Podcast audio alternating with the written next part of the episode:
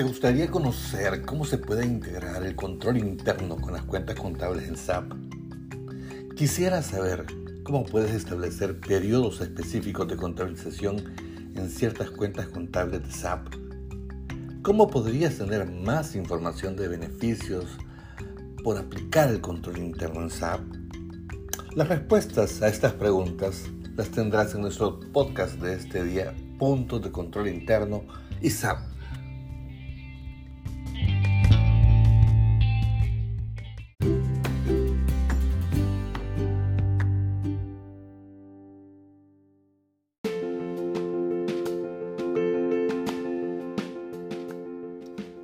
Bienvenidos al podcast de HGS o H Global Solutions SASB, una empresa de consultoría de tecnología, riesgos, impuestos y recursos humanos. Para alcanzar el éxito en cualquier negocio que quieras, debes formarte, estudiar, aprender para emprender y para ello HGS te ayuda por medio de las diferentes experiencias de expertos en los diferentes temas que abordamos. Te damos la pauta a seguir para poner en práctica las recomendaciones dadas. Soy Manuel Hurtado, consultor SAP de procesos de negocio y voy a acompañarte en este camino si me lo permites. Puedes buscarnos en nuestras redes sociales como HGS o H Global Solutions. ¡Comencemos!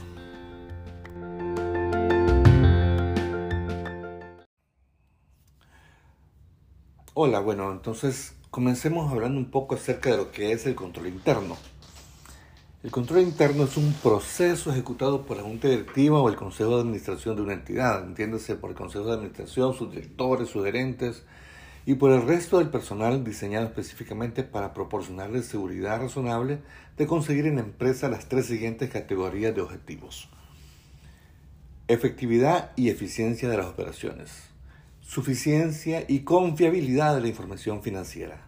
Cumplimiento de las leyes y regulaciones aplicables esta definición enfatiza ciertos conceptos o características fundamentales sobre el control interno como son.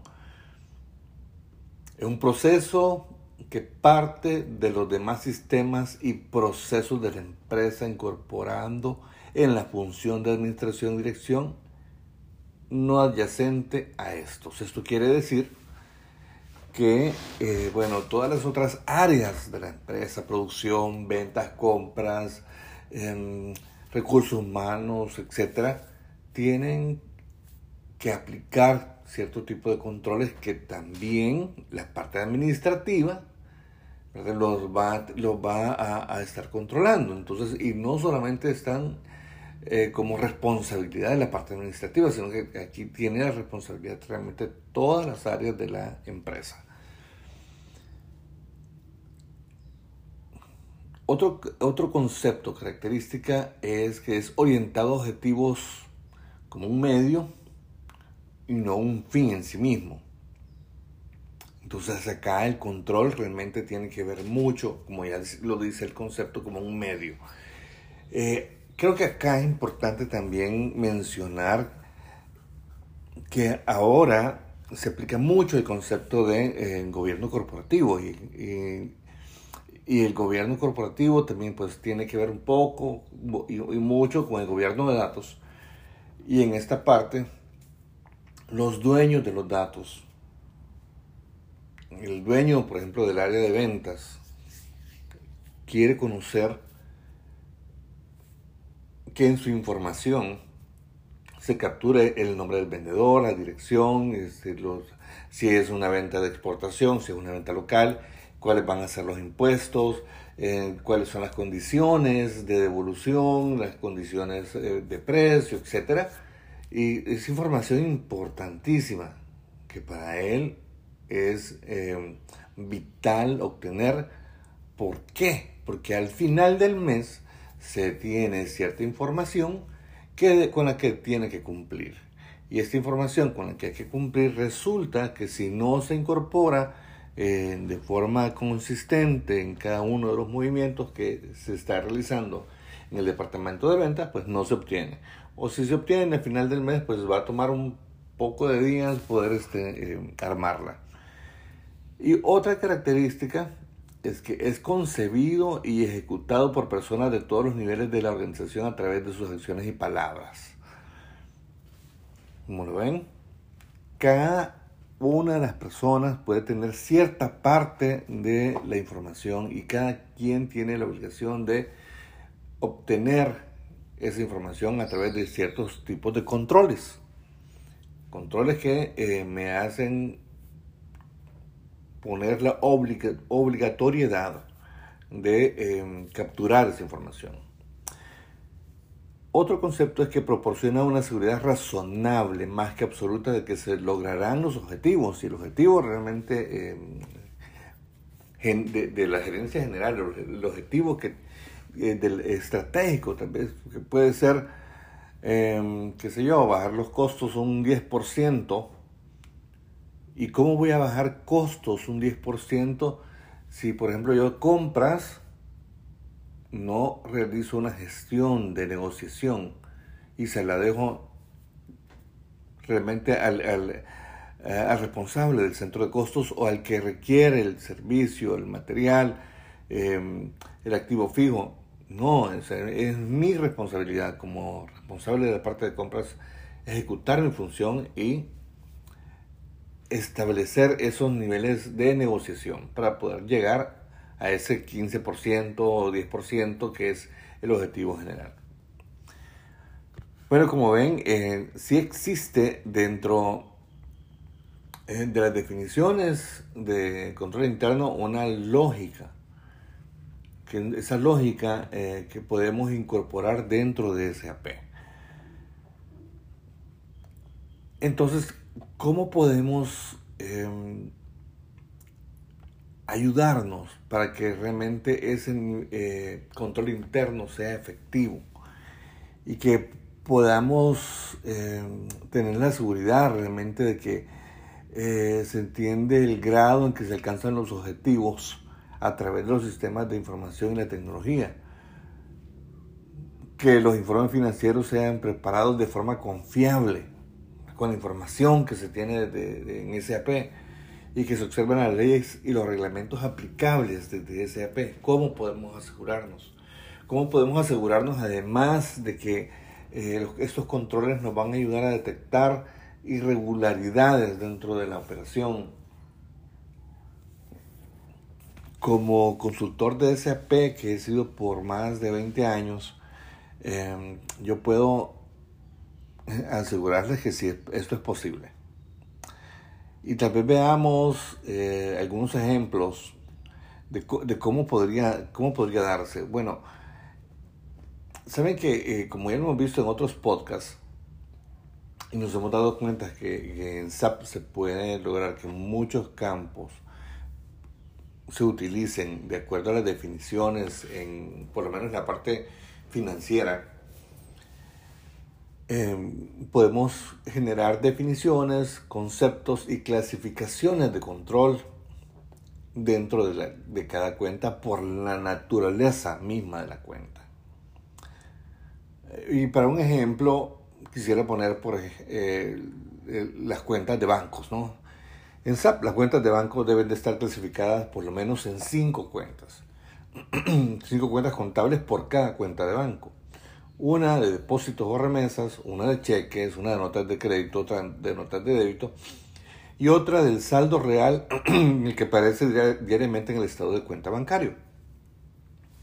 En el caso de las cuentas de depósitos o remesas, acá es importante contar con información de la factura que se está eh, cobrando o pagando, la relación con el cliente, es decir, el, eh, la cuenta del cliente, el código del cliente y más relevante también las fechas. ¿Por qué las fechas? Bueno, porque aquí siempre es muy, muy importante la fecha de la factura, la fecha de ingreso en el banco, la fecha de registro contable, la fecha en que recibo la plata en la oficina, el código de la oficina que reporta, el código del cajero.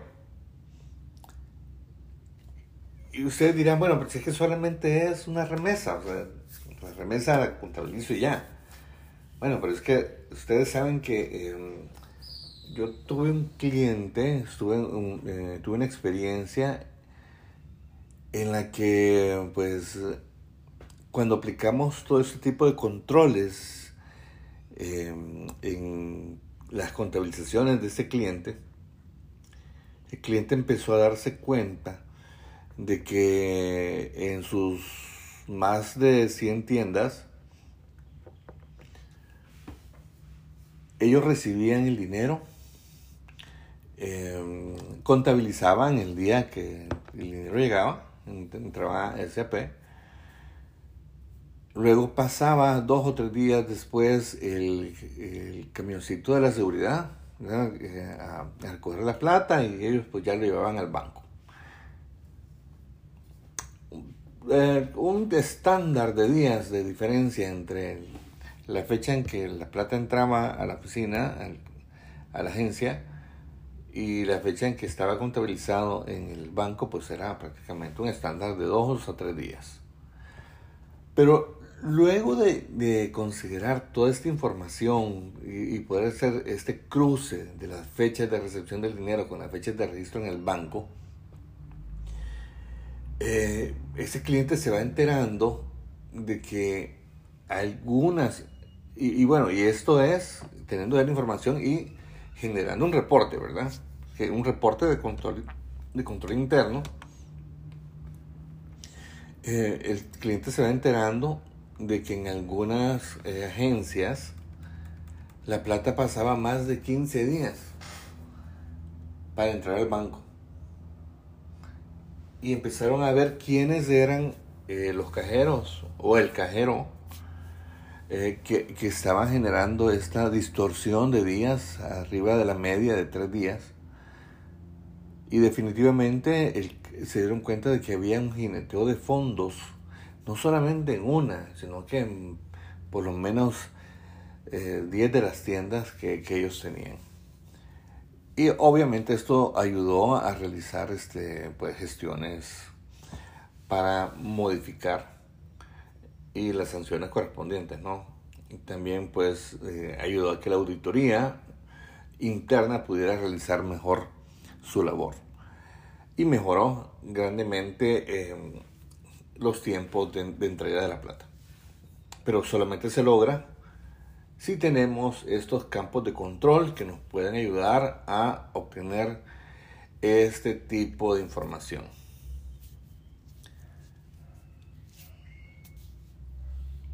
Adicionalmente, eh, por ejemplo, en las cuentas de cheques.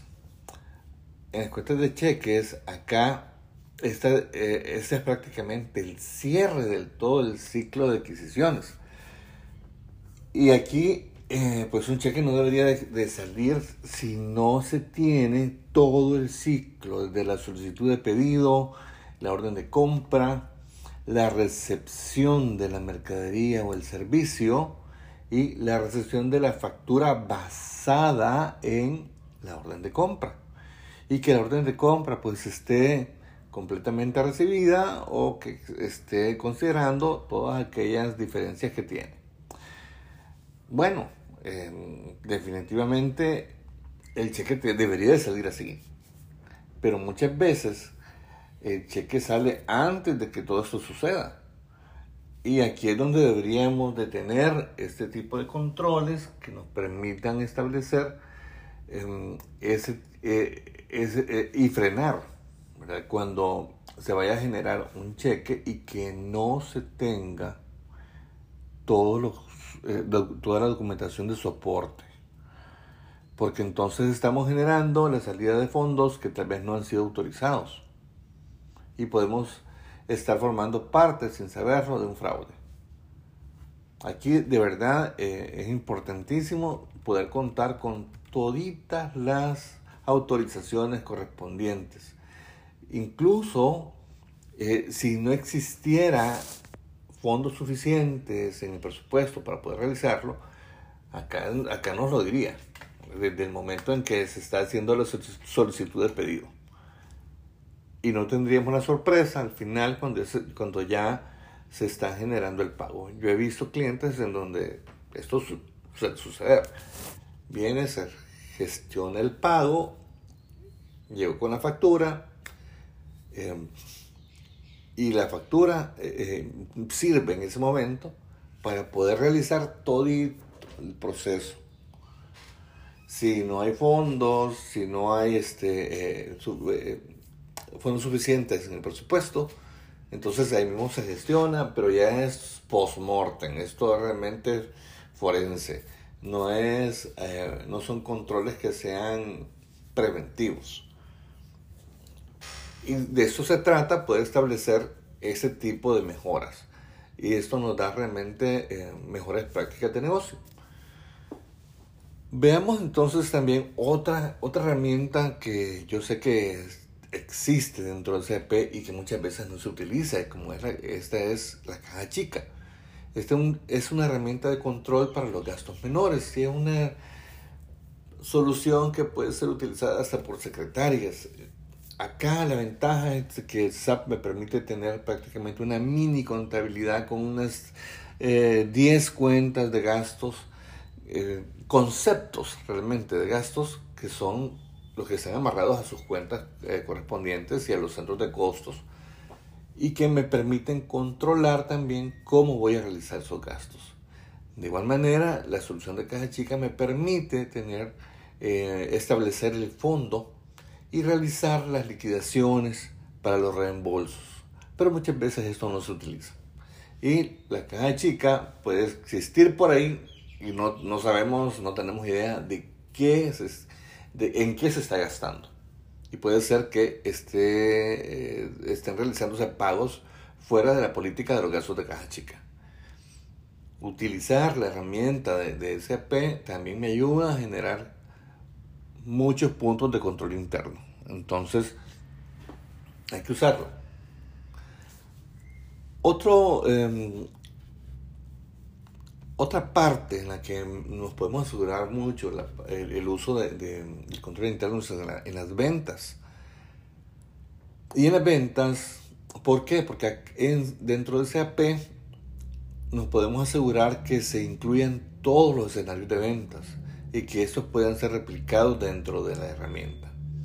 Y aquí hablamos tanto de los, de los escenarios eh, de ventas locales como los escenarios de ventas de exportación, considerando la particularidad de cada uno de ellos, tanto en el escenario de negocios como en el escenario fiscal, asegurándonos que realmente se capture toda la información de la venta como toda la información fiscal.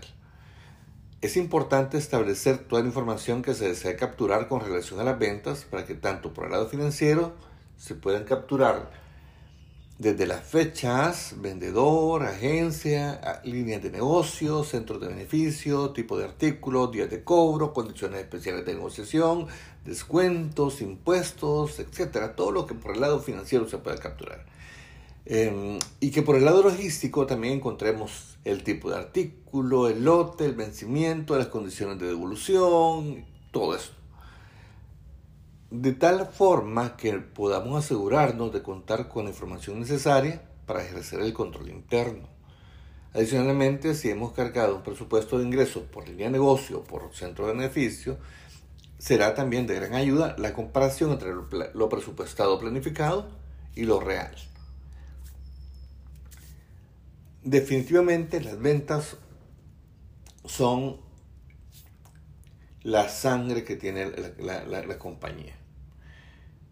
Y aquí me puede dar muchísima información y me puede también detener eh, algún tipo de, mala venta que vaya a realizar, porque si yo no controlo realmente las condiciones de, eh, de cobro que tengo con mis clientes y puedo establecer que este cliente eh, es mala paga, entonces yo puedo detener, puedo bloquear un cliente y detener una, venta que me puede llevar un, riesgo grande y que adicionalmente me, me va a dejar con eh, una obligación fiscal ahí bastante importante. Por eso es, por eso es determinante e importante eh, tener ese tipo de información que nos la va a dar también el gobierno de datos. Entonces, sí es relevante, tanto dentro de las ventas, poder aplicar el control interno. Veamos también otra área, como en la parte de gastos y costos. Por el lado de los egresos, en SAP hay una gran ayuda y es que em, por acá eh, se permite tener varias versiones de presupuesto por centro de costos. Y también los controles que deben de realizarse a la hora de realizar el pago, como ya lo mencionamos a la hora de los cheques. Contar con un presupuesto por centro de costos ayuda a establecer controles desde antes de la realización de las operaciones, de tal manera que permita programar ciertos gastos por la temporalidad. Eh, como en el caso de algunas empresas agroindustriales en las que en cierta época se, se van a realizar gastos fuertes de mantenimiento y, también para la siembra. Mientras que en la época eh, de la cosecha los gastos están más enfocados en la mano de obra y en el proceso productivo. Aquí encontramos una oportunidad para poder identificar los gastos y que no se permita realizar gastos que no correspondan a cada uno de estos periodos. Y es posible hacerlo. Yo lo he visto ya en clientes en donde em, a la hora de generar un, tipo de gastos que tenga que ver con la cosecha y estamos en la época de mantenimiento, el sistema no nos permite hacerlo. Aquí hay elementos de SAP que se pueden aplicar para poder tener ese tipo de controles. En ese apartado de gastos y costos también SAP facilita la aplicación de los indicadores de impuestos de grupos de personas que están autorizados también para contabilizar en ciertas cuentas y en ciertos periodos. Esto también ayuda a establecer em, puntos de control interno porque no, no todas las personas deberían de estar autorizadas para contabilizar todo. Algunos pueden contabilizar de ciertos montos en adelante, algunos pueden contabilizar ciertos grupos de cuentas, otros pueden contabilizar en ciertas épocas del año. Y recordemos que acá eh, una de las ventajas que tiene SAP es que toda la, toda la información está integrada. Y cuando hablamos de contabilizar no necesariamente tiene que ser la parte contable, sino que cuando se están ejecutando estas transacciones desde su origen. La obligatoriedad de datos como fechas, número de factura o cualquier dato que sea importante y relevante para la, organización y que ayude a la aplicación del control interno también es de gran importancia. Em, como lo mencioné antes, dentro del gobierno de datos es importante, pero muy importante, que el dueño de los datos conozca cuáles son esos datos que son obligatorios para él. Acá también podemos tener datos obligatorios como por ejemplo en el proceso de eh, distribución. Em, ¿Cuál va a ser la ruta? Em, el número del camión. ¿Cuál es em, el mantenimiento que está asociado con el camión, la gasolina? El, pago de la persona. ¿Por qué? Porque necesito identificar cuál es el costo de la ruta, cuál es mi ruta mm, más eficiente, cuál es la ruta más barata, eh, si realmente estoy duplicando esfuerzos en la parte del ruteo y necesito realmente bajar ese tipo de costos. Acá es importante, pero muy, muy importante tener todo ese tipo de información de igual manera, en la parte de mantenimiento, ¿cuáles son las máquinas que están recibiendo más mantenimiento? ¿Cuántas veces al año? Esto me ayuda a tomar decisiones para saber si realmente necesito invertir en una maquinaria nueva o si toda la parte, todo el monto que se ha invertido en, en este equipo eh, realmente va a alargar la vida o lo desechamos y, actualizamos la tecnología. Pero si no tenemos esos, puntos de control interno eh, que me exijan contar con información, entonces no voy a tener información real para la toma de decisiones. Como ven, realmente eh, los puntos de control interno, más que una teoría, dentro de SAP se vuelven una práctica, se vuelven una realidad. quería ah, dejar con ustedes este podcast realmente eh, porque creo que es importante. Bueno, es una, una, pequeña contribución que hacemos de parte de nuestra empresa HGS, H Global Solutions, para ustedes. Pueden, eh, si quieren tener más información y más ayuda, pues pueden tenernos a la mano en nuestras redes sociales como H Global Solutions o HGS. Gracias amigos, estamos a la orden y también pueden encontrarnos en LinkedIn. Éxitos.